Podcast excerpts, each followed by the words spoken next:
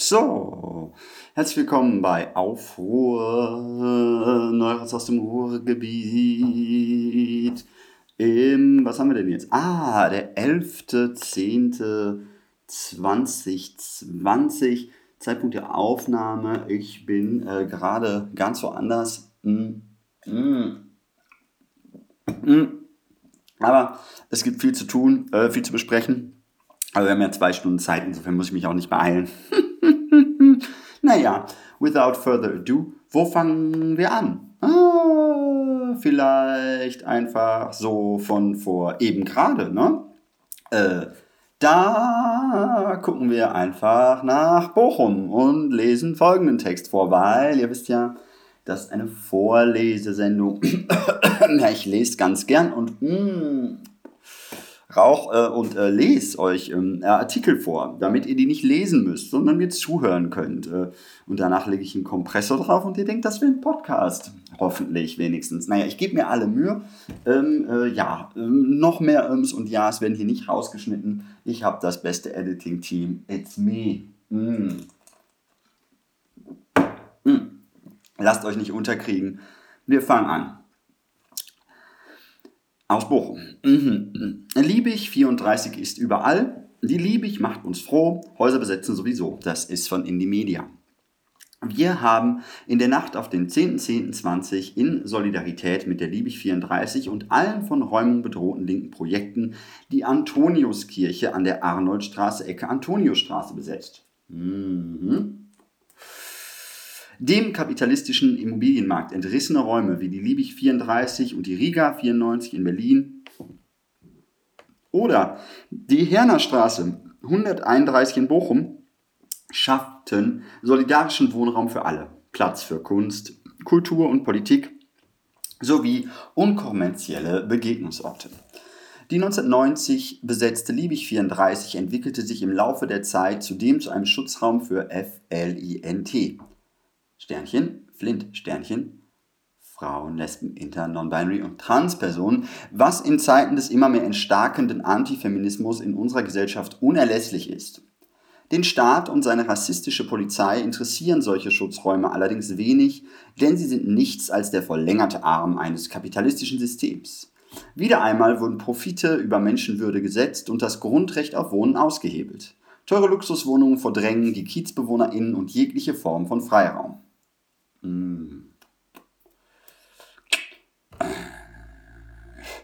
Die Liebig 34 wurde am gestrigen Morgen 9.10.20 mit einem massiven Polizeiaufgebot aus mehreren tausend Bullen geräumt. Genau vor einem Jahr war ein solches Polizeiaufgebot vor einer Synagoge in Halle nicht vorhanden. Dies hätte den antisemitischen Anschlag am Yom Kippur-Fest verhindern und zwei Menschenleben retten können. Die Polizei muss die Menschen schützen und nicht ein kapitalistisches System und dessen ProfiteurInnen. Doch bezahlbarer Wohnraum ist eine Thematik, welche nicht nur in Berlin eine große Rolle spielt. Auch in Bochum sehen wir immer mehr Kiez teuren Luxuswohnungen weichen. Der neueste Plan, die Antoniuskirche umzugestalten, sie zu einem schicken Eigentumswohnblock zu machen, hier halt, hier hat glücklicherweise die Stadtpolitik interveniert und die Pläne liegen zunächst auf Eis, das hätten wir von einer Stadt Bochum, die die Herner 131 zu Eigentumswohnungen werden, dies gar nicht erwartet. In Bochum herrscht massiver Leerstand, aber noch zu viel Wohnungslosigkeit. Gebäude werden teuer saniert und zu Luxusapartments gemacht, um sie gewinnbringend zu vermarkten, anstatt zu bezahlbarem Wohnraum. Die Innenstadt bleibt den Reichen vorbehalten, das lassen wir uns nicht mehr gefallen. Wir fördern bezahlbaren Wohnraum für alle, wir fordern ein Ende der Privatisierung und gewinnbringenden Vermarktung von Immobilien. Wir fordern Freiräume, in denen wir uns frei von kapitalistischen Zwängen bewegen können. Wir fordern kostenlosen Raum für Kunst, Kultur und Politik. Nehmt ihr uns die Häuser ab, nehmen wir uns neue. Solidarität mit der Liebig 34, einige Antifaschistinnen aus Bochum. PS. Liebe Grüße an das Bochumer BFE in Berlin. Und nicht nur in Bochum, auch in Essen gab es eine Solidaritätsbesetzung mit der Liebig 34. Mhm, auch von Indie Media hier. Feministische Hauptbesetzung in Essen, Solidarität mit der Liebig 34. Mhm.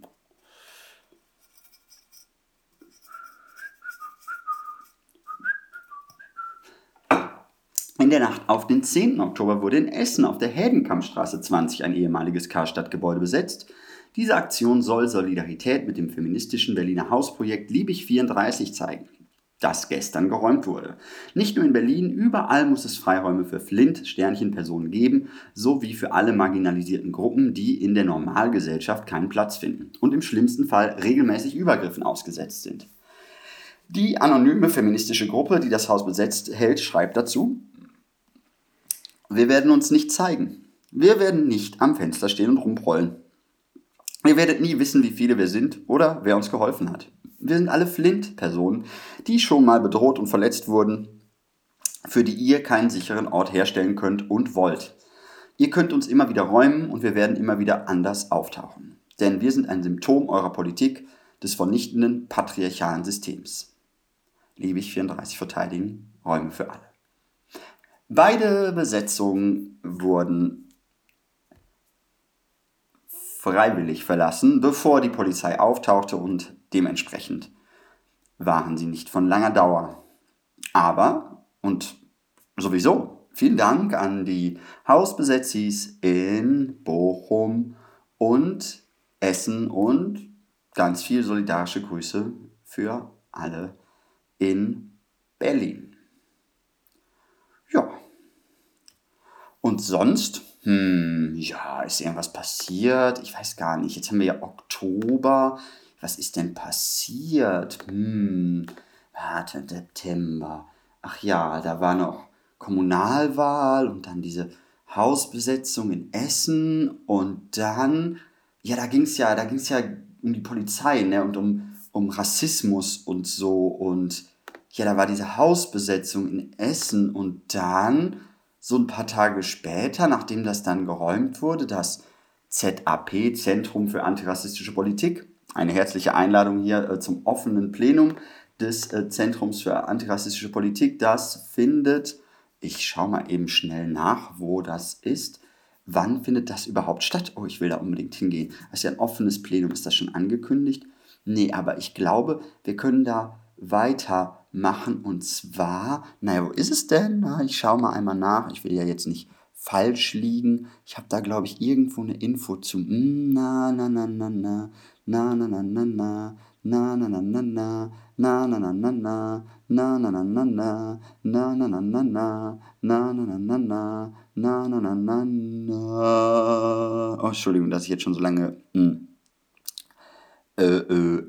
Puh, ähm, ja, jetzt habe ich es gefunden. Achso, da ist es ja. Also am 28.10. Wir sind, äh, genau, am 28.10. findet das nächste offene Plenum der Kampagne für ein, Antirassist, äh, für ein Zentrum für antirassistische Politik, für Selbstverwaltung gegen die Ohnmacht statt.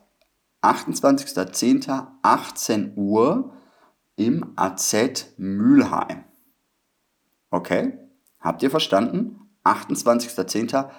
18 Uhr im AZ Mülheim. Kommt da vorbei, äh, wird auch auf äh, Facebook, Twitter, Instagram von der Kampagne für, äh, der, der Kampagne für ein Zentrum für antirassistische Politik gegen die Ohnmacht für Selbstverwaltung angekündigt. Guckt danach. Ähm, gibt's bei Twitter, Kampagne ZAP, Kampagne Z bei Insta, ganz verwirrend, aber findet man schon. Oder Mensch oder Leutis. Ähm, genau, ähm, das war noch davor. Ähm, da gab es ja überhaupt keinen Grund für, wie auch die Zeitungen feststellten. Aber dann, was ist denn dann passiert? Ach ja, Rechtsextremismus bei der Polizei. wer hätte denn das gedacht? Das ist ja eine Knallbonbon-Überraschung, mit der niemand gerechnet hätte. Es soll also wirklich Rechtsextremismus bei der Polizei geben. Oh, oh, oh, das ist ja überraschend. Hm. Da wurden also so Chatgruppen aufgedeckt und irgendwann eine ganze Hundertschaft schon in NRW ähm, unter äh, sozusagen äh, deutlichen Rechtsextremismusverdacht äh, äh, gestellt. Und das äh, beginnt aber alles ähm, äh, in Mülheim und das ist ja auch Essen, weil das alles dasselbe Polizeipräsidium, Mülheim-Essen, sind dieselben Leute. Und ähm, bevor ich da jetzt weiter drüber rede, ähm, lese ich was vor, weil das mache ich ja so gern. Und zwar vom Redaktionsnetzwerk Deutschland Rechtsextremismus bei der Polizei und dann die Frage Einzelfälle oder strukturelles Problem. Hm. Der Artikel beginnt mit ein paar Überschriften. Und zwar sagt er mal als erstes, 100 Verdachtsfälle von Rechtsextremismus, Rechtsextremismus wurden seit 2017 bei der Polizei NRW gemeldet, 31 davon alleine bei der Polizei Essen im Zusammenhang mit den jüngst entdeckten rechtsextremen Chatgruppen. In der Ruhrgebietstadt mehren sich schon länger Vorwürfe von Polizeigewalt und Racial Profiling. Gibt es strukturellen Rassismus im Polizeipräsidium Essen? Hm, eine Spurensuche. Es ist ein Artikel von Julia Radke. Danke und liebe Grüße. Vom 28.09. 5.02 Uhr. Los geht's. Als Girmay Habtu die Nachricht erreicht, ist er besorgt. Afrikaner bei Polizeieinsatz erschossen, liest er im Internet. Einige Tage später hat er traurige Gewissheit. Er kannte den Toten. Michael Heile, der wie er selbst aus Eritrea nach Deutschland gekommen war, bloß 20 Jahre später mit der Flüchtlingsbewegung 2015.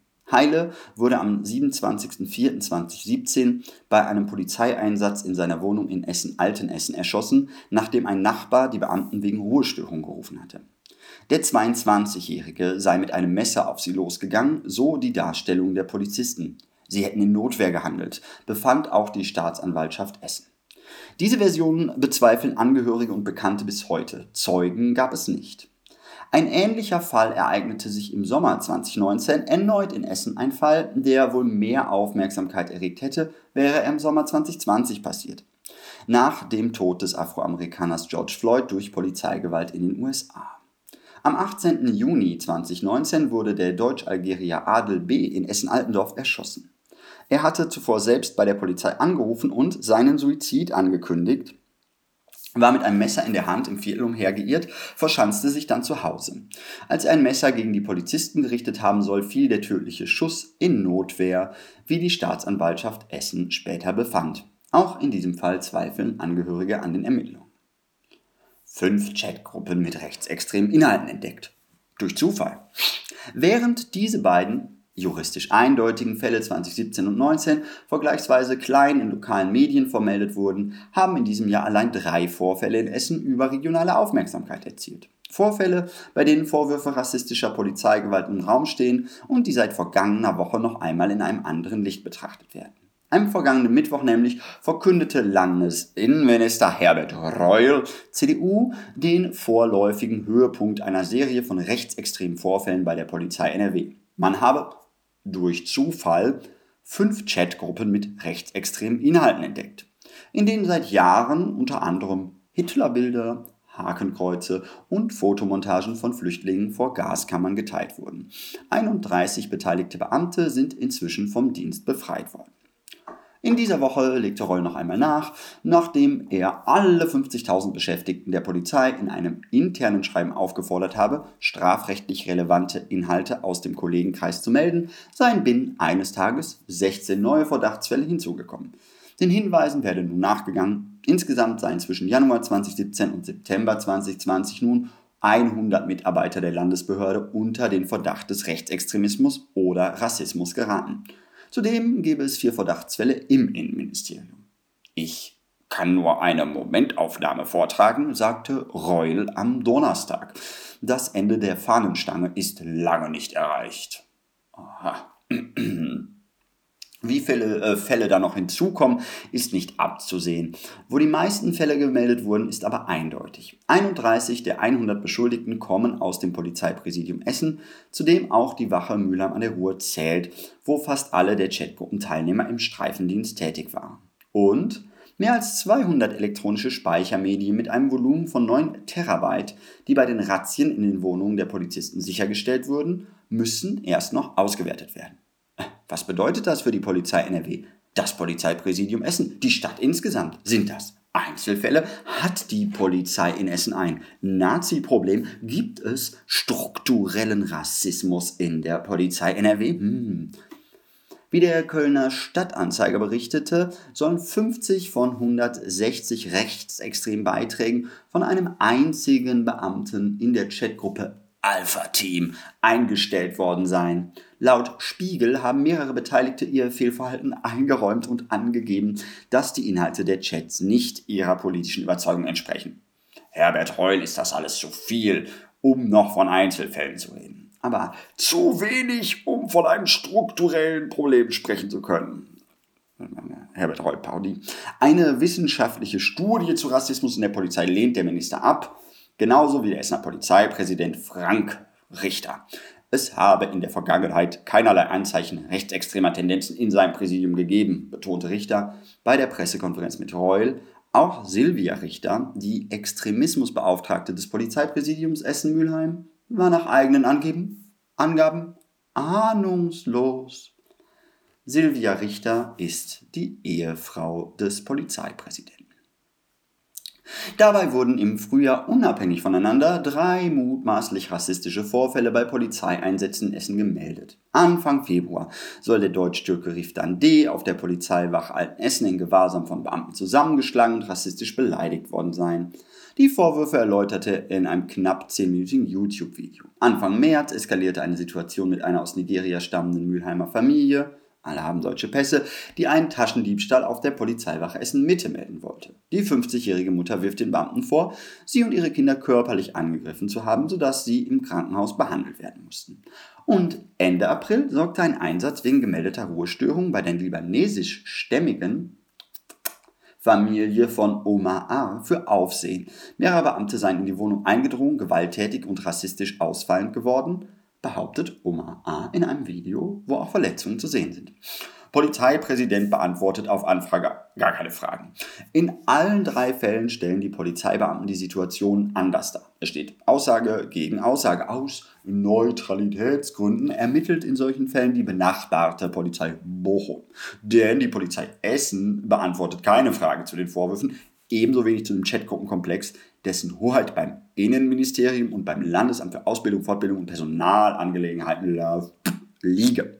Für Interviews stünden der Polizeipräsident sowie die Extremismusbeauftragte grundsätzlich nicht zur Verfügung, heißt es auf Anfrage von der Pressestelle. Die schriftliche Beantwortung eines Fragenkatalogs lehnte die Polizei Essen ab in dem es neben aktuellen um die allgemeinen Erfahrungen der Extremismusbeauftragten ging und das grundsätzliche Verständnis des Begriffs struktureller Rassismus. Selbst eine vertrauliche Nachfrage bei einem Polizeibeamten der betroffenen Wache, der selbst nicht unter Verdacht steht, führte dem Vernehmen dazu, dass die Kontaktaufnahme bei Vorgesetzten gemeldet wurde, statt sie bloß unbeantwortet zu lassen oder einfach zurückzuweisen. Dass struktureller oder institutioneller Rassismus oft missverstanden wird, sieht der Essener Soziologieprofessor Jan Wehrheim als großes Problem. Rassismus habe viele individuelle Erscheinungsformen, sei ein gesamtgesellschaftliches Phänomen und betreffe selbstverständlich, Zitat, auch eine Institution Polizei. Das bedeutet nicht, dass jeder Polizist, der eine Kontrolle durchführt, die als rassistisch wahrgenommen wird, ein überzeugter Rassist sei, aber es gebe eben institutionellen Rassismus. Dieser sei auch wissenschaftlich belegbar. Das zeige sein Forschungsprojekt im Essener Stadtteil Altendorf, dessen Auswertung derzeit noch läuft. Mit einem Team der Uni Duisburg-Essen führte Wehrheim 88 qualitative Interviews mit 124 Menschen in Altendorf, alt, jung, männlich, weiblich und mit unterschiedlicher Nationalität durch. Auffällig seien vor allem die Erfahrungsberichte zu Polizeikontrollen, die in Altendorf verdachtsunabhängig also ohne jeden Anlass, gemäß 12 des neuen Polizeigesetzes NRW erlaubt sind, da der Stadtteil von der Polizei als gefährliches Viertel bearbeitet wird.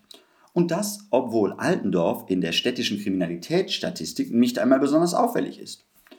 Es werden hier nur die Schwarzköpfe kontrolliert, berichten Studienteilnehmer, die Rassismus selbst als alltäglich wahrnehmen. Die von Innenminister Reul auferlegte Politik der 1000 Nadelstiche gegen die sogenannte Clan-Kriminalität führe dazu, dass jeder kontrolliert würde, der dem Muster entspreche, so Wehrheim. Eine Broschüre zum Thema Clans, die bei der Polizei Essen intern verwendet wird, zeigt diese Muster auf. In dem 20-seitigen Heft, das von einer Kriminologin zusammengestellt wurde, hört, hört, steht explizit, man solle es mit der Unterscheidung zwischen kriminellen und nicht kriminellen Clanmitgliedern nicht so genau nehmen. Im nachfolgenden, Zitat, im nachfolgenden handelt es sich um eine notwendige Kollektivbetrachtung auf eine stetige Abgrenzung zwischen Clanmitgliedern, die kriminell in Erscheinung getreten und solchen, die es nicht sind, muss an dieser Stelle verzichtet werden. Die Broschüre, die auch von Polizeipräsident Richter herausgegeben ist und die nach wachsender Kritik am Freitag ins Internet gestellt wurde, gleicht am Sammelsurium von Stereotypen. Clans befinden sich im Krieg. Frauen strebten nicht nach Selbstverwirklichung und Männer seien in ihrer Ehre besonders durch weibliche Polizeikräfte oder Hunde zu verletzen. Für Soziologe Wehrheim ist der Umgang mit Clans ein weiterer Beleg für strukturellen Rassismus der Polizei. Zitat, vermeintliche Kenntnisse zum Thema Clans erlauben keine Maßnahmen gegen Einzelpersonen. So das LKA selbst. Eine klare Definition für Clans gibt es nicht einmal, so Wehrheim. Von Seiten der Polizei fehlt, offen, fehlt offenbar die Bereitschaft, sich kritisch mit strukturellem Rassismus auseinanderzusetzen. Der Professor glaubt nicht, dass das ein spezifisches Problem der Stadt Essen ist. Stadtviertel wie Altendorf gäbe es in jeder größeren Stadt. Dass in Essen eine 30-köpfige rechtsextremische, rechtsextreme Chatgemeinschaft entdeckt wurde, muss nach Ansicht des Experten nicht im direkten Zusammenhang mit strukturellem Rassismus stehen, zumal keine personellen Überschneidungen bekannt sind. Hm, aber das eine begünstigt natürlich das andere, sagt Wehrheim. Wie sehr, das müsse zwingend untersucht werden. Zitat, es ist keine Frage mehr, ob es Racial Profiling bei der Polizei gibt, sondern wie systematisch das Ganze ist. Für die Aufarbeitung bräuchte es eine unabhängige Studie und für die Zukunft eine Beschwerdestelle, die ebenso neutral ist. Zu mehr Aufmerksamkeit rief am Wochenende auch Frank-Walter Steinmeier auf. Der Bundespräsident warnte bei einer Gedenkfeier zum 40. Jahrestag des Oktoberfestattentats in München, Hashtag Einzelfall, bei rechtsextremistischen Netzwerken wegzuschauen und zählte unter anderem den NSU-Prozess, die Drohschreiben des NSU 2.0, Waffenfund und Feindeslisten sogenannter Prepper-Gruppen auf, aber auch die Aufdeckung der rechtsextremen Chatgruppe innerhalb der Polizei in NRW. Steinmeier forderte ein Nachdenken darüber, ob es typische, sich wiederholende Defizite in der Strafverfolgung beim damaligen Oktoberfestattentat gab und noch heute gäbe. Hm. Uh, wie heißt das? Too much, too little information. Ähm, ja, ich meine, äh, wie viele Chatgruppen danach auch noch schon aufgeflogen, von Brandenburg bis Berlin, Einzelfallkarten, die sich sammeln, dass man den Wald vor lauter Bäumchen nicht mehr sieht. Die blauen Bäumchen schießen zum Himmel und äh, ja, zurückgetreten sind sie bislang nicht. Also weder Reul noch Frank Richter noch die Extremismusbeauftragte Silvia Richter.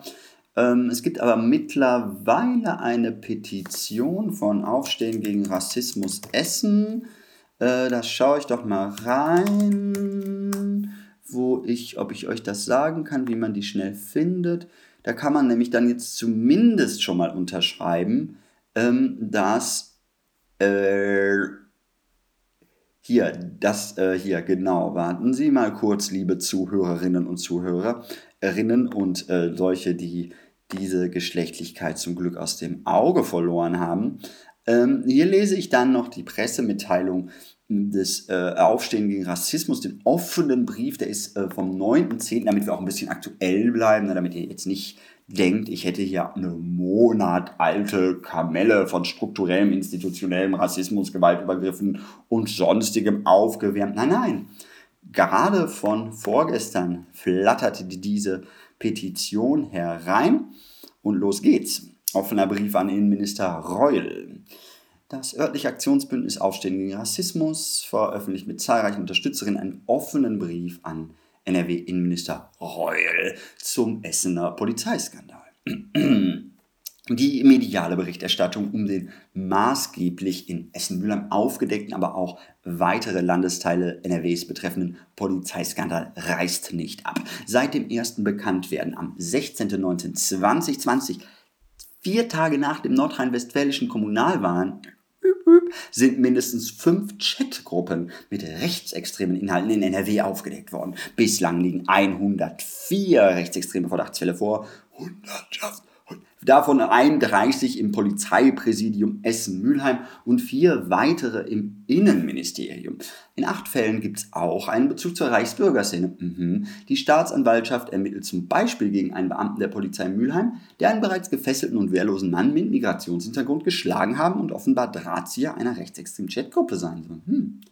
Laut Reul kann nicht ausgeschlossen werden, dass weitere Beamtinnen Teil des rechtsextremen Netzwerkes sind. Kaum eine Woche später wurde der Inhalt einer Broschüre öffentlich, da lasse ich mal kurz weg, obwohl, na, ju, am häufig, das kommt gleich nochmal mit der Broschüre, am heutigen Donnerstag wendet sich Aufstehen gegen Rassismus Essen mit 15 weiteren Organisationen. Alibi Essen, Antirassismus-Telefon, Attack, Black Community Foundation Essen, die Grünen Mülheim, die Linke, die Linke, Extinction Rebellion, Fridays for Future, Jugendwerk der AWO, Solid, Migrantifa, Polypush, die Falken, das Polypush-Kollektiv, eh überhaupt nicht. Äh, und Parteien, ja, da waren doch schon Parteien dabei. Hm, naja, egal. Hm, Werde ich rausfinden. Äh, und Parteien in einem offenen Brief. Darin heißt es, dass die, ihr kennt den Satz, hat doch ein sinnvolles Ende, Grammatik ergibt sich doch von selbst, ihr wisst doch, der Satz fängt an, der Satz hört auf, so geht das. Sprache. Ein Wunderwerk der mechanischen Sinnproduktion. Diese Zustände seien nicht länger hinnehmbar und müssen personelle und strukturelle Konsequenzen nach sich ziehen. Konkret gefordert werden der Rücktritt bzw. die Absetzung Frank Richters als Polizeipräsident sowie seiner Frau Silvia Richter als Extremismusbeauftragte, eine unabhängige Studie über Racial Profiling, eine Stellungnahme zur Schulungsbroschüre Arabische Familienclans, Historie, Analyse, Ansätze zur Bekämpfung, Aufstehen gegen Rassismus erklärt noch was, weiter heißt es noch mehr, geht es noch um Halle, wir stehen für einen gesellschaftlichen Antifaschismus, wie auch immer. Unterschreibt das mal äh, bei Change.org, Polizeiskandal minus Essen. Gucken wir mal, wie viele haben wir. Wir haben ja hier jetzt 11., 10., 23, 20. Äh, schauen wir mal. Äh, 208. Also da, ja, da geht noch einiges. Also insofern, lasst euch nicht abklicken. Klickt drauf. Change.org, Polizeiskandal Essen. So, ähm, wir haben ja jetzt schon ein bisschen was gehört zu dieser wunderbar interessanten Polizeibroschüre mit den Clans. Und da bin ich auf eine mh, hm, interessante Stellungnahme von einer, äh, das habe ich bei Facebook gefunden, wo ich mich ab und an herumtreibe. Äh, und zwar von der Facebook-Quelle Das siebte Flugblatt gegen Rechts, gegen Faschismus. Haben auch 15.000 gefällt mir Angaben. Also scheint irgendwas zu sein. Siebte Flugblatt, weiße Rose, könnt ihr nachgucken. Nachgucken könnt ihr sowieso alles immer. Kugel die Welt ab, roll sie durch und klick, klick, pflanzen Baum. Ähm, rassistische Handreichung von rechter Polizeiaktivistin aufgetaucht, Rechtsstaat oder rechter Staat. Also genau, es geht jetzt um diese äh, Broschüre Arabische Familienclans. Ähm, Historie, Analyse, Ansätze zur Bekämpfung, habt ihr gerade von gehört. Ein internes Papier der Polizei Essen über angebliche Clankriminalität, verfasst von der neurechten Polizeifunktionärin und Dozentin Professorin Dr. Dorothee Dienstbühl. Äh, eine Sekunde. Mal kurz gucken. Ich wollte das in der richtigen Reihenfolge vorlesen. Äh, ich glaube, wir fangen mit diesem hier an oder mit diesem? Oh Gott, das ist alles so viel. Also ich finde, ich find, möchte gerne damit anfangen. Nämlich, wer ist denn diese Dorothea Dienst, Dorothee Dienstbühl? Also die jetzt dieses Papier da geschrieben hat. Ähm, und jetzt lesen wir hier am, das ist eine Meldung vom 29. August auch bei das siebte Flugblatt. Die Polizeihochschule Nordrhein-Westfalen hat zwei neue Extremismusbeauftragte. Einer davon ist Professor Dr. Dorothee Dienstbühl, Dozentin und in der Ausbildung junger Polizistin und selbst Mitglied der Neuen Rechten. Dienstbühl ist nicht nur Gastautorin des rechtspopulistischen Blogs Achse des Guten, sondern erfreut sich auch positivster Besprechungen auf rechtsextremen und rassistischen Plattformen wie PI News und der Jungfreiheit, lässt sich vom rechtspopulistischen Cicero, ebenso interviewen wie immer noch von der jungen Freiheit und nennt auf dubiosen Blogs und in der Welt, die Welt, Antirassismus, speziell im Gefolge des Floyd-Mordes, eine, äh, die antirassistische Bewegung eine staatsgefährdende Ideologie und bespricht Bücher, die der neurechte Aktivist Tichy und der verfassungsfeindliche Vorsitzende der rassistischen und rechtsradikalen Polizeigewerkschaft DPOLG Rainer Wendt verfasst haben, ausdrücklich positiv. Zum Rassismus in der deutschen Polizeigewerkschaft, die jeden dritten aktiven Beamten in Deutschland vertritt, schaut mal rein. Denn in den Artikeln für die Gewerkschaftszeitung Deutsche Polizei der GdP, also der größten deutschen Polizeigewerkschaft, dahin verirrt sich Dienstbild regelmäßig. So wie in diesem durch das siebte Flugblatt aufgedeckten Skandalartikel von 2020, in dem zu körperlichen Hass gegen Linke aufgewiegelt wird und sie den Antifaschismus als Fortführung der RAF mit anderen Mitteln bezeichnet. Das ist wirklich ein tolles, tolles Heftchen. Das kann ich nur empfehlen für, nee, ich weiß nicht wem. Nein, das kann ich natürlich nur nicht, das kann ich nicht empfehlen, absolut nicht empfehlenswert. Null. Auch eine Analyse von Dienstbühls Thesen zu ihrem Fachgebiet, jener Form von der organisierten Kriminalität, die oft sippenhaft gemäß bezeichnet wird, zeigt strukturellen Rassismus, der mit Selbstverständlichkeit vorgebracht wird, die sprachlos macht. Damit nicht genug. In einer menschenverachtenden Handreichung der AfD-Fraktion des Thüringer Landtags, des Thüringer Landtags, die zu antimuslimischem Rassismus aufstachen soll, unter ein Grußwort von Faschisten Höcke, wird Dienstbild zitiert und vier weitere Male als Literaturquelle angegeben. Von Gegenwehr Dienstbühl ist nichts bekannt. Was führt uns dann, äh, was, äh, das führt uns zu der Frage, für welchen Extremismus Dienstbühl denn eigentlich beauftragt wurde. Hm? Rechtsextremismus kann das ja wohl nicht sein. Das wäre ja, ob man Harald Junk in einem Weinfass aussetzt oder den Weißen Hai zum Chef von Baywatch ernennt, nachdem er den Hesslauf gefressen hat. Da hätte man wirklich nicht nur Bock zum Gärtner, sondern den Pyroman zum Hauptmann gemacht. Feuerwehrhauptmann. Ja, das war erstmal der Einstieg zu Professor Dr. Dorothee Dienstbühl. Aber es geht ja jetzt noch weiter, nämlich mit, diesem, mit dieser Handreichung äh, zu diesem ähm, internen Papier Arabische Familienclans historische Historieanalyse Ansätze zur Bekämpfung. da haben wir ja gerade schon ein Zitat daraus gehört. Man muss da notwendig alle als Kollektiv betrachten, auch wenn keine Ahnung da ist. Aber nochmal das siebte Flugblatt hier äh, mit einer äh, Stellungnahme dazu. Ein internes Papier der Polizei Essen über angebliche Clankriminalität, verfasst von der neurechten Funktionärin Dorothee Dienstbühl, ist aufgetaucht und zeigt schockierende Normalität rassistischer Denkmuster in Polizeikreisen. Problem ist nicht nur, dass Dienstbühl zwar die selbsternannte Clan-Expertin ist und aufgrund mangelnder journalistischer Hinterfragung auch in der Öffentlichkeit immer wieder als ein Forum erhält, jedoch zu dem Thema niemals selbst wissenschaftlich geforscht hat oder ausgebildet ist. Überhaupt gibt es zur angeblichen Clankriminalität nahezu keine objektive wissenschaftliche Evidenz, in welchem Umfang es sich dabei möglicherweise um ein rein kriminalistisches Konstrukt handelt, weiß niemand seine Materie, die zum Großteil rein spekulativ ist.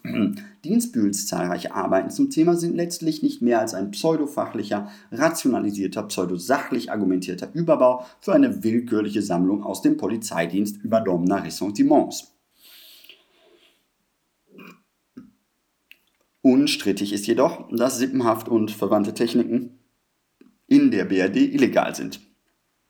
Die in Frage stehende interne Handreichung allerdings, die aktuell Anwendung findet, ist ein Pamphlet, das vor strukturellem Rassismus nur so brummt und das rechtsstaatliche Grundprinzipien für bestimmte Personengruppen auf der Basis von Ethnie aushebeln und auch andere staatliche Einrichtungen missbrauchen will, um ganze Familien zu kujonieren. Wohlgemerkt völlig unabhängig von Straftaten oder Fehlverhalten. Der Rassismus der Dienstbühl ist mit solcher Selbstverständlichkeit vorgetragen und wird mit solcher Selbstverständlichkeit in Polizeifachkreisen unkritisch verbreitet, dass es einem den Atem nimmt. Denn dort heißt es ZB. Da kommt nochmals mit der Kollektivbetrachtung. Das ist auch ein wirklich schönes Zitat. Das äh, ist jetzt auch direkt aus dem neuen Deutschland, aber ich lese es nochmal vor. Im Nachfolgenden handelt es sich um eine notwendige Kollektivbetrachtung, auf eine stetige Abgrenzung zwischen Clanmitgliedern, die kriminell in Erscheinung getreten und solchen, die es nicht sind, muss an dieser Stelle verzichtet werden. Zudem, weil grundlegende Denkmuster auch bei den Familienmitgliedern verankert sind, die nicht kriminell sind. Hm? Und zum anderen, weil auch bei Kenntnis über Kriminalität einzelner Familienmitglieder der Rest schweigt. An wen erinnert uns das bloß? Ist das noch ein Rechtsstaat oder schon ein rechter Staat? Eine weiße Bananenrepublik, in der Rassismus ein normales polizeiliches Arbeitswerkzeug darstellt? Da ist Banane in Anführungszeichen, falls ihr euch fragt. Auch der Gebrauch des Begriffs Araber bzw. Araber-Clan ist im höchsten Maße fragwürdig und in seiner Homogenisierung vielsagend. Araber beschreibt keine homogene Ethnie mit nur einer Nationalität, Tradition und Kultur. Der Begriff bezeichnet die Angehörigen einer Sprachfamilie, die in 24 unterschiedlichen Staaten mit völlig unterschiedlichen Geschichten und Gesellschaften auf zwei Kontinenten lebt, die Diaspora ausgenommen. Er beschreibt 423 Millionen Menschen. Für Frau Dienstbühl sind diese Menschen prädominant kriminell und alle gleich. Und weil das so ist, und das kann bei einer nur rechten Schlüsselfigur ja nicht wundern, schreibt Dienstbühl unter Missbrauch ihrer Ämter dann eben eine derart rassistisch interne Handreichung, die, nicht anders, die nichts anderes darstellt als eine offen faschistoid argumentierende Anleitung zur anlasslosen präventiven Schikane einer ganzen Bevölkerungsgruppe weit außerhalb rechtsstaatlicher Prinzipien. Ich weiß nicht, ich möchte an der Stelle einschieben, wie viele auch Leute so, also Leute, die es gelesen haben, auch so Leute, die noch in Parteien auch links von der SPD sind, sowas gut finden, ne? Na? Ist schon interessant, ne? Ihr findet das okay, ne? Ja, ihr wollt auch nur Klischees, ne? Schon okay. Hauptsache, Hauptsache raus. Ruck nach rechts. Ah, Entschuldigung, ich bin abgerutscht. Die Handreichung erfuhr scharfe Kritik vom äh, Forschungsnetzwerk Sicherheit und Polizei und der beruflichen Interessensvertretung Polizei Grün, einer liberalen Minderheit im Polizeiwesen, die schreibt, Zitat, es ist nicht das erste Papier dieser Frau, das erschütternd unwissenschaftlich ist. Denkwürdig der Artikel in der GdP-Mitgliederzeitschrift. Da hatten wir gerade schon drüber gesprochen. Es wird Zeit, dass Polizeidozentin und Funktionärin Dienstbühl endlich ihrer Ämter enthoben wird. Es wird Zeit, dass ihr nicht weiter ermöglicht wird, junge Polizeibeamte zu rassistischen Denk- und Handlungsmustern hin auszubilden. Wie sie ist, unbehelligt von der Öffentlichkeit und den Institutionen dieses Staates zu viele Jahre lang tun konnte. Nochmal Zitat Frau Dienstbühl. Kulturalität beeinflusst das Gefüge und damit auch die Kriminalität. Dies muss man aussprechen und auch behandeln können, ohne sofort des Rassismus und der Diskriminierung bezichtigt zu werden. Gut, sprechen wir es aus. Sie, Frau Dr. Dienstbühl, sind eine weiße reaktionäre Rassistin, ein Musterbeispiel für weiße Ignoranz, die sich unter Ausnutzung weißer Privilegien ein Betätigungsfeld in, ihrer, in einem prädominant rechten Berufsstand gesucht hat, wo sie den Rassismus über Jahre hinweg ungestört, ja sogar mit sicherer Zustimmung indoktrinieren konnten. Es wird Zeit, dass unser Staat ihnen endlich das Handwerk legt. Oder andere Leute. Ne? Der Staat, der Staat, aber nicht eine gegen den Staat. So, machen wir da weiter. Hm. Weil äh, das siebte Flugblatt hat dann sich da weiter darum gekümmert und irgendwie finde ich das äh, sehr, ich mag das, finde ich ergiebig. Likey, likey, kriegt von mir auf jeden Fall ein Hash und ein Luck und ein Like und ein Share und ein Klick und ein, ja, und, und ein Hallo und ein gutes Emoji obendrauf. Bam, ganz umsonst. Alles gratis, alles zum Sonderpreis. Aufruhr, Neues auf dem Ruhrgebiet, aus dem Ruhrgebiet, auf dem Ruhrgebiet äh, jeden zweiten Montag um 20 Uhr, also jeden zweiten Montag des Monats um 20 Uhr im Freien Senderkombinat in Hamburg oder bei freiradios.net. Da werden die Sendungen hochgeladen und wenn ihr mehr zu diesen Stories, das sind Stories, narrative, Diskurse, weißt du, people, people are not, people are not happening. There's, there's, there are no people, just, just talking about people. People are happening, not happening, I don't know. Who cares? What's going on? What's going on? What's going on? Ähm, ja, lasst euch nicht bremsen, äh, äh, nachzuhören und äh, zu verstehen. Äh, verstehen. Understand the message. Dies nicht, äh, das lassen wir das. Die Polizei Essen verteidigt nämlich anschließend diese rassistische Handreichung und das siebte Flugblatt schreibt dann weiter. Also das siebte Flugblatt brachte gestern einen Bericht über die eindeutig rassistische Handreichung von der umstrittenen neurechten Polizeifunktionärin. Durch den öffentlichen Druck fühlte sich das Polizeipräsidium Essen gezwungen, eine Stellungnahme abzugeben, in der sie sich hinter die Handreichung stellt und diese der Öffentlichkeit zugänglich macht. Zu diesem Statement sei darauf hingewiesen, dass keine dort der verlinkten angeblichen wissenschaftlichen Publikation überhaupt eine ist. Nicht einer der Links erfüllt nur annäherungsweise den Standard einer wissenschaftlichen Arbeit, geschweige denn einer Studie. Es handelt sich, wie bei Dienstbühls Arbeiten immer, um mehr oder weniger unterfütterte Meinungsartikel. Zudem kann man nicht eine rassistische Handreichung der Dienstbühl durch gleichfalls unwissenschaftliche Meinungsartikel der Dienstbühl untermauern. Das nennt man in der echten Wissenschaft Zirkelschluss auf der Basis von Confirmation Bias.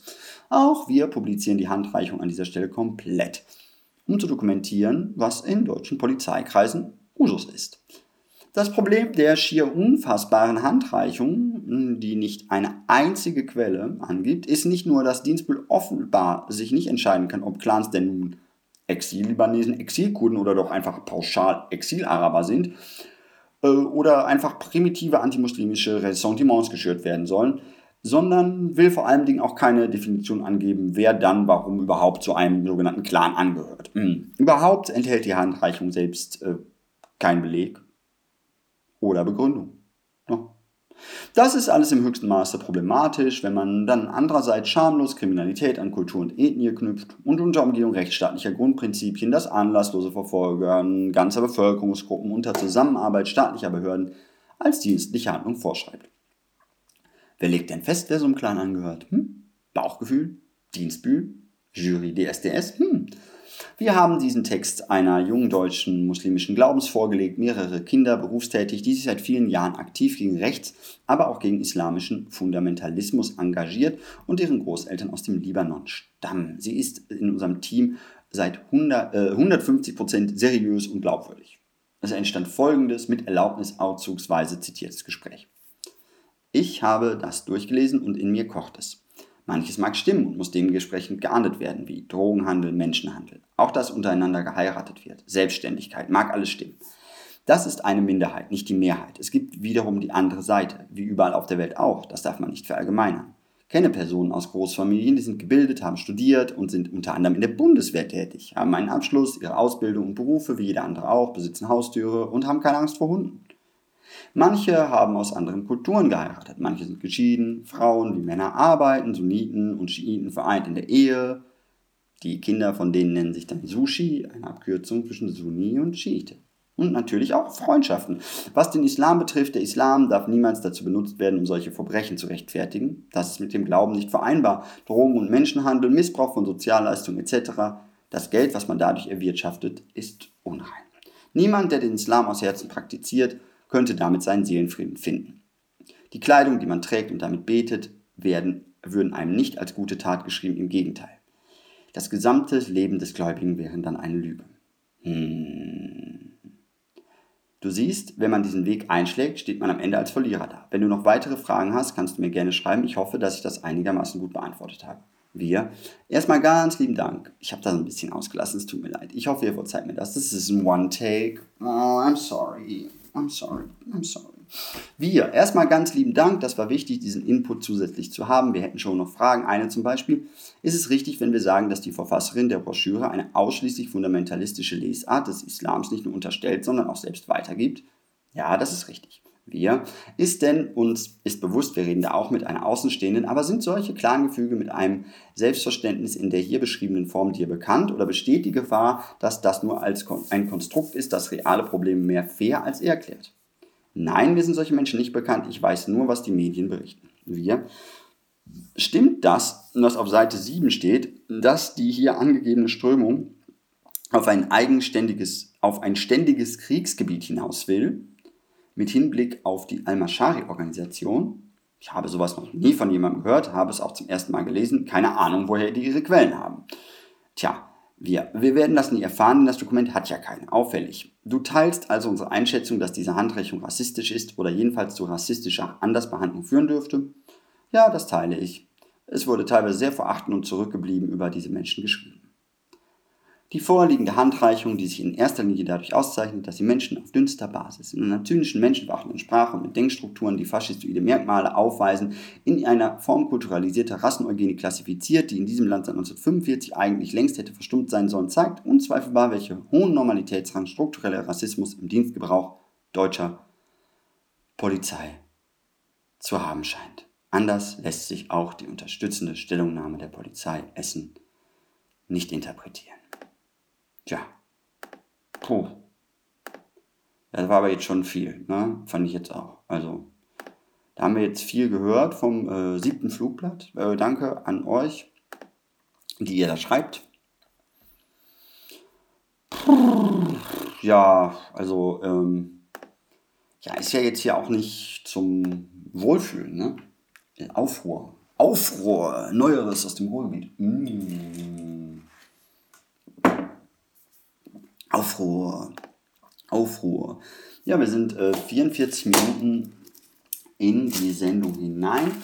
Ich kann euch auch nur empfehlen, auch zusätzlich noch hier auf äh, diesem Sender, wo das äh, am Montag, also jetzt vielleicht gerade läuft, für euch auch am 30. Ähm, Oktober auf dem Freien Senderkombinat Hamburg, FSK, einzuschalten. Und da ist nämlich immer an jedem, wenn der existiert, dem am fünften Freitag des Monats M8 Feminist Strike Radio.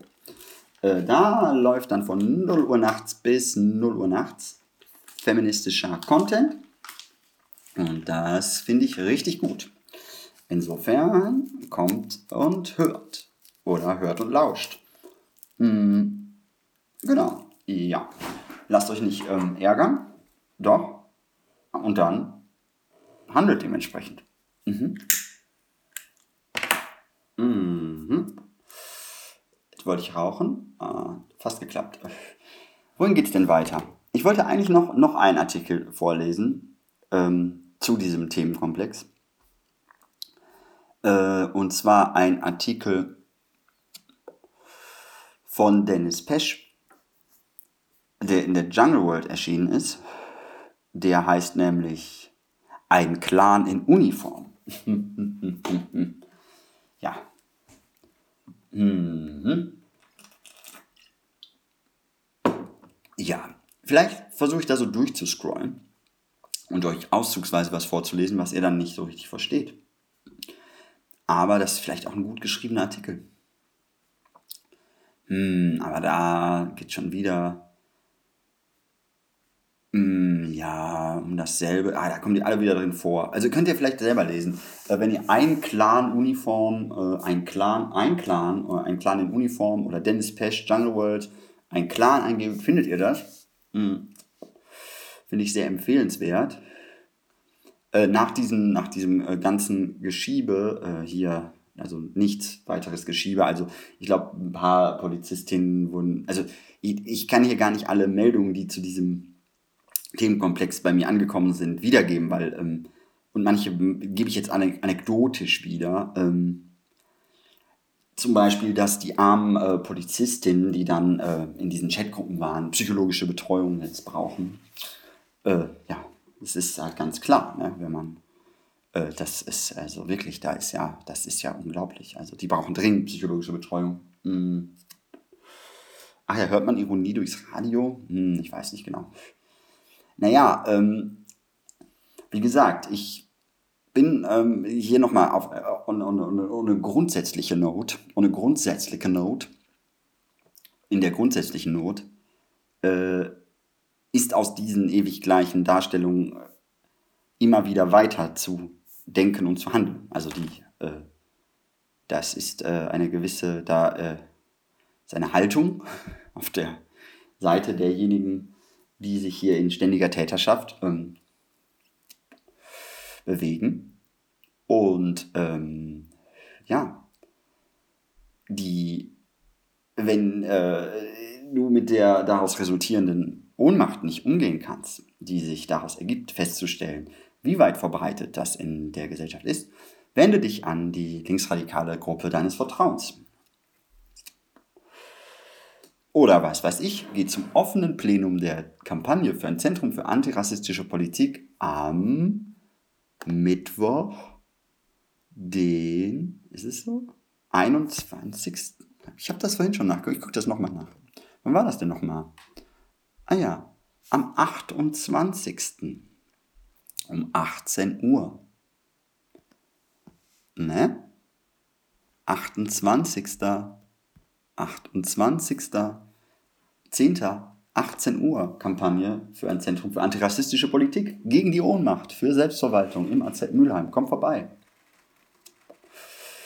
Und lest noch mehr über Frau Dr. Dienstbühl, Herrn Oberkommandeur Reul oder Herrn Richter oder guckt euch die Pressekonferenz an, in der Frank Richter nach dem Aufdecken der Chatgruppen ähm, sich nervös im Ohr poolt. Oder denkt darüber nach, dass bei den jetzt aufgedeckten rassistischen Chatgruppen all die Polizisten, PolizistInnen, die zum Beispiel für den illegitimen Polizeieinsatz am AZ Mülheim verantwortlich waren oder die anderen Fälle von Polizeigewalt, die hier schon aufgelistet wurden, dass die darin gar nicht verwickelt waren. Es waren nochmal andere. Ach, hm, ist ja hochinteressant. Hm. Es gab auch ein paar Demos, ähm, auch in Essen und Mülheim, zum Beispiel nach dem Bekanntwerden dieser Fälle. Eine in Essen ähm, und äh, auch, wie gesagt, eine in Mülheim. Und äh, ja, ich meine, ja, lasst euch, äh, lasst euch von diesem Moment radikalisieren und von eurem eigenen äh, Erfahrungswissen. Mhm. Und äh, scheut nicht äh, die negativ abstrakte Analyse und setzt diese dialektisch in Beziehung zu euren Verhältnissen und lernt in Beziehungsweisen statt in vereinseitigen Ideologien zu handeln. Abschaffen werden wir die Ideologien nicht, solange dieser Staat und der Kapitalismus und das Patriarchat existiert, aber wir müssen ja nicht dementsprechend legitimieren. Oh, ist das jetzt schon philosophisch haltbar? Muss ich nun eine Referenz zu Rate ziehen und einen Corona-leugnenden Altadorniten heranrufen? Hm. Kleiner Seitenhieb. Ähm, ich meine, darauf kommen wir vielleicht später mal zu sprechen. Beim nächsten Mal bestimmt habe ich dazu eine eindeutige Meinung. Ähm, ansonsten soll die Vereinseitigung denen geschenkt sein, die sich selber ohne Körper wähnen und in einer Welt des Wahnsinns herumschwadronieren, ihre eigene Positionalität verklärend, als Beobachterin der Beobachterin systemischen Mummenschanz betreiben oder noch viel weniger schlau, einfach nur reaktionär, ihre Privilegienstruktur verteidigen und den Zerfall der Gesellschaft feiern. Ja, identitäre Politik eben. Immer fein zu unterscheiden von Identitätspolitik, Cherise. Hm. Naja, Küsschen an alle äh, gut aufgeklärten Leseratinnen da draußen und auch die, die sich mithilfe des eigenen Verstandes ein dialektisches Bewusstsein erarbeiten konnten und damit sehr wirksam und voller Haltung äh, gegen die Verhältnisse vorgehen und dies aus der Stimme, dem Körper, dem Blick, der Hand, der Gruppe, dem Kollektiv, der Faust, dem Haus, doch keine Faust? Warte, hm. Könnte ich dazu was vorlesen? Ah, vielleicht am Ende, da könnte ich so einen Text vorlesen, der ist vielleicht ein bisschen näher an meine eigene politische Haltung ranrückt. Aber ich weiß nicht, ob ich dafür noch Zeit habe. Weil irgendwie muss dafür noch mehr, da muss noch mehr gehört werden, ne? Ah ja, rechte Szene, ja, rechte Szene allgemein. Ne? Jetzt haben wir ja so viel von den PolizistInnen gehört. Aber es ist ja auch nun so, dass es ähm, den wahnhaften ähm, Straight Normos aus der Mitte der Gesellschaft ähm, immer noch nicht gelingt zu verstehen, was Rechtsextreme eigentlich so machen. Die ähm, würden ja am Ende noch immer ähm, ja, sich da sich was ausdenken, ne? Wir können bestimmt reden oder so, ne? Ja, ja, ähm, genau. Also lesen wir jetzt mal hier was von Blick nach rechts. Und zwar militante rechte Szene NRW, ne? Weil darum geht's ja. Auch, ne? Weil ich weiß nicht, ob das ähm, mich, äh, ich bin mir sicher, dass mein Gedächtnis nicht mich trügt, mich nicht trügt. Ähm, diese ursprüngliche, es wurde ja aufgedeckt, dieser Gruppenchat. Und da wurde, glaube ich, erinnere ich mich recht, ich kann es versuchen nachzugucken.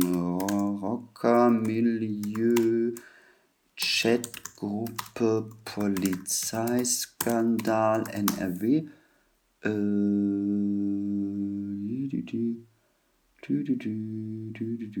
ja, so finde ich das natürlich jetzt nicht. Manometer, das ist ja. Naja, nehmen wir es einfach als wahr. Soweit ich mich erinnere, wurden diese Ermittlungen ja erst in Gang gesetzt, weil Geheimnisvorrat im ähm, Verlauf äh, festgestellt wurde. Ein, ein Polizist sollte Informationen aus einem laufenden, was auch immer, Verfahren an Rocker weitergegeben haben. Hm, ja, wie ist das denn mit den Rockern und den Nazis und den Bullen in Essen und ja, I don't know. Da haben wir auch schon mal drüber gesprochen. Guckt noch hört noch mal rein oder lest euch durch. Aber vielleicht noch mal so ein bisschen so als allgemeiner Überblick. Hier ein schöner äh, Artikel. Militante rechte Szene NRW vom 30.09.2020 von Michael Klamann von Blick nach rechts bnr.de. Gegenmitglieder der Neonazi-Partei Die Rechte sind seit dem Jahr 2008 in Nordrhein-Westfalen 378 Ermittlungsverfahren geführt worden. Die Zahl der als besonders gefährlich eingestuften Rechtsextremisten hat sich in dem Bundesland seit 2015 mehr als verdoppelt.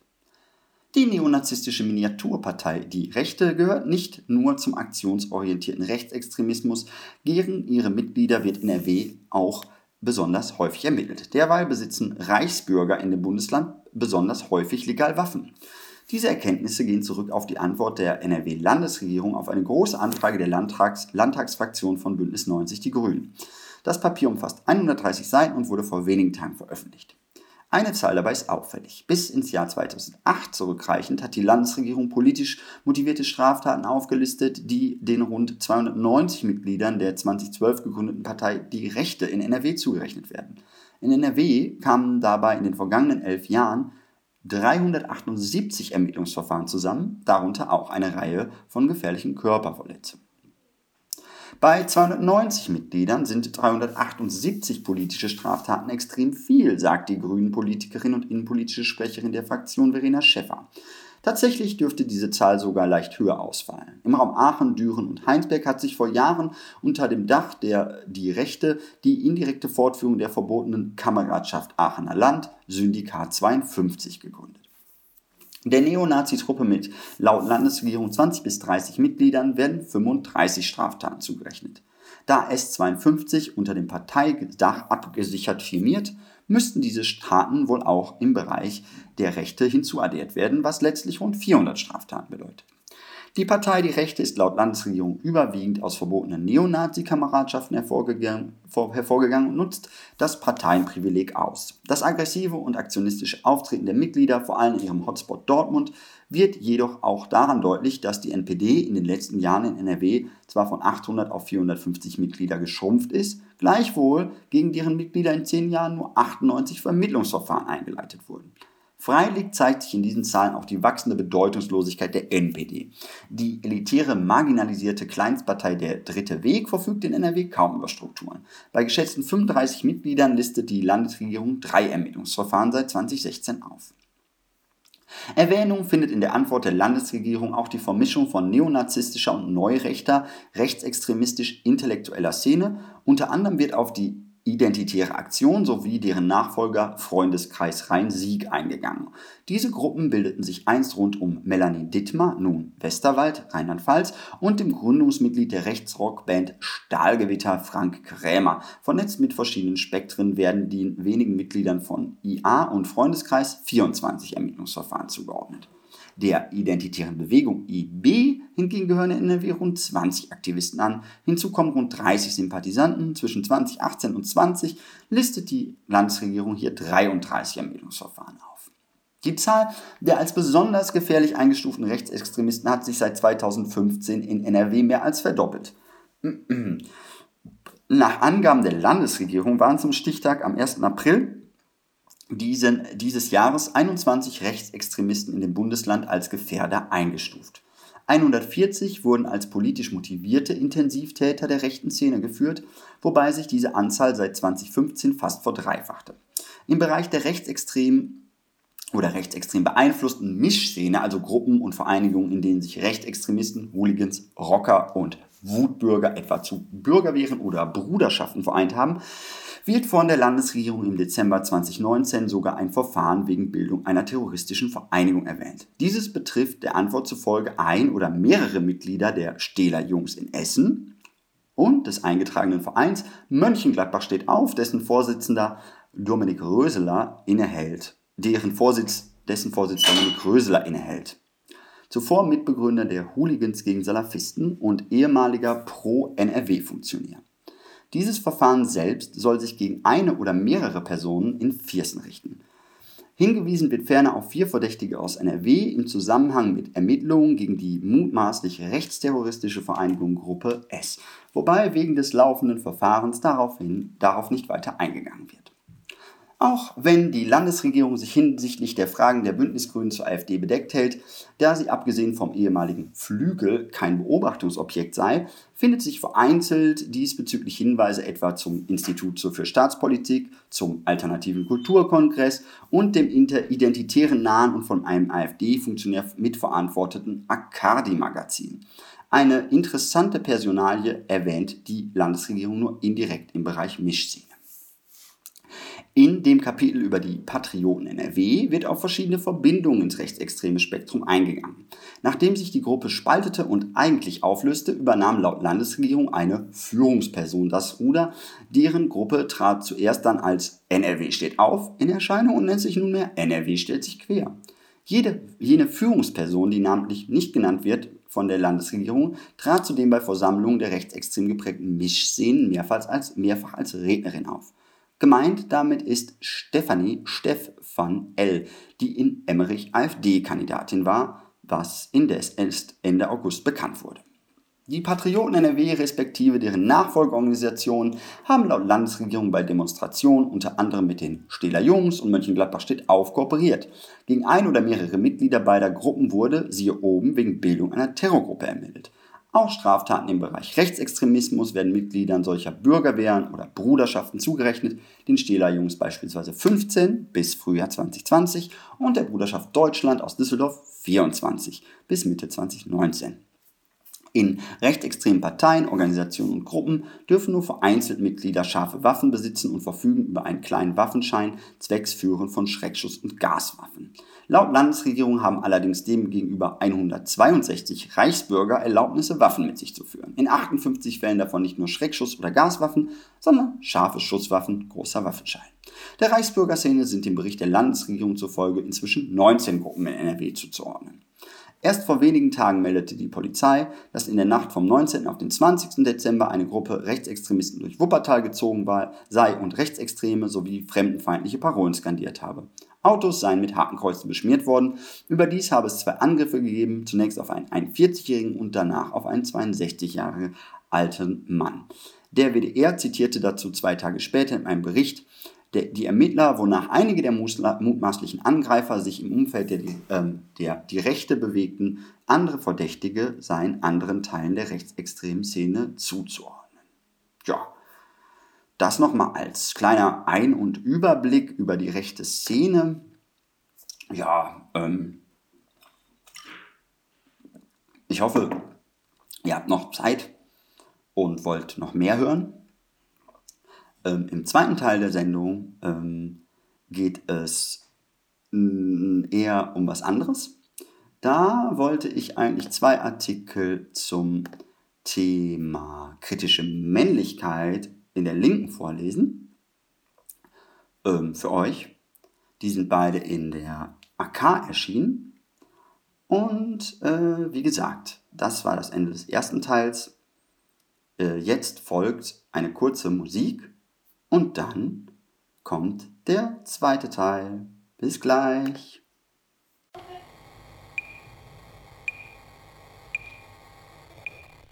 Hey.